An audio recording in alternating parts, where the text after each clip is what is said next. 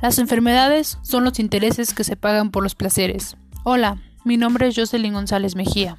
Hoy hablaremos sobre la fibrosis pulmonar. ¿Qué es? Es una enfermedad progresiva y mortal, la cual consiste en el engrosamiento del pulmón, que impide el transporte de oxígeno hacia la circulación y la expulsión de aire carbónico hacia el aire que exhalamos. Causas. Contaminantes ambientales, enfermedades reumáticas, fumar es un gran factor de riesgo. Los síntomas. Falta de aire, tos seca, limitación al ejercicio.